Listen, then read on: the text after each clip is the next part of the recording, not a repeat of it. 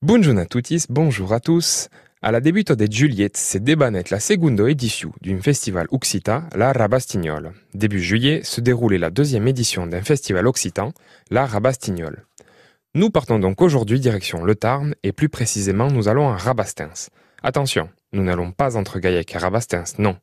Je précise qu'entre Gaillac et Rabastens, c'est une expression qu'on entend dans la région toulousaine qui signifie être un peu ivre.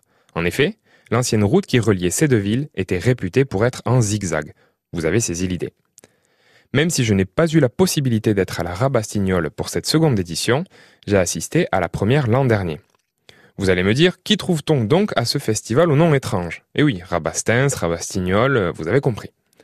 On y trouve bien sûr des stands où vous retrouverez toutes sortes d'articles qui promeuvent l'occitan, évidemment.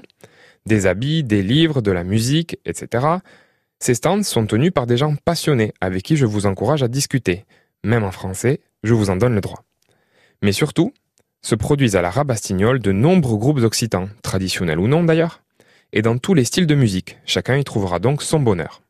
Le mien de bonheur, je l'ai trouvé, alors que je ne m'y attendais pas. Un groupe que je connaissais peu, la Talbert, s'est mis à jouer et à montrer au public les danses traditionnelles occitanes.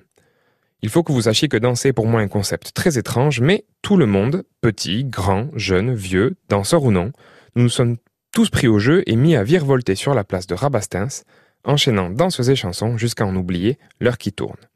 Je ne peux donc que vous encourager à réserver un des premiers week-ends de juillet 2023, je sais, je m'y prends un peu à l'avance, afin d'assister à la prochaine édition de la Rabastignole.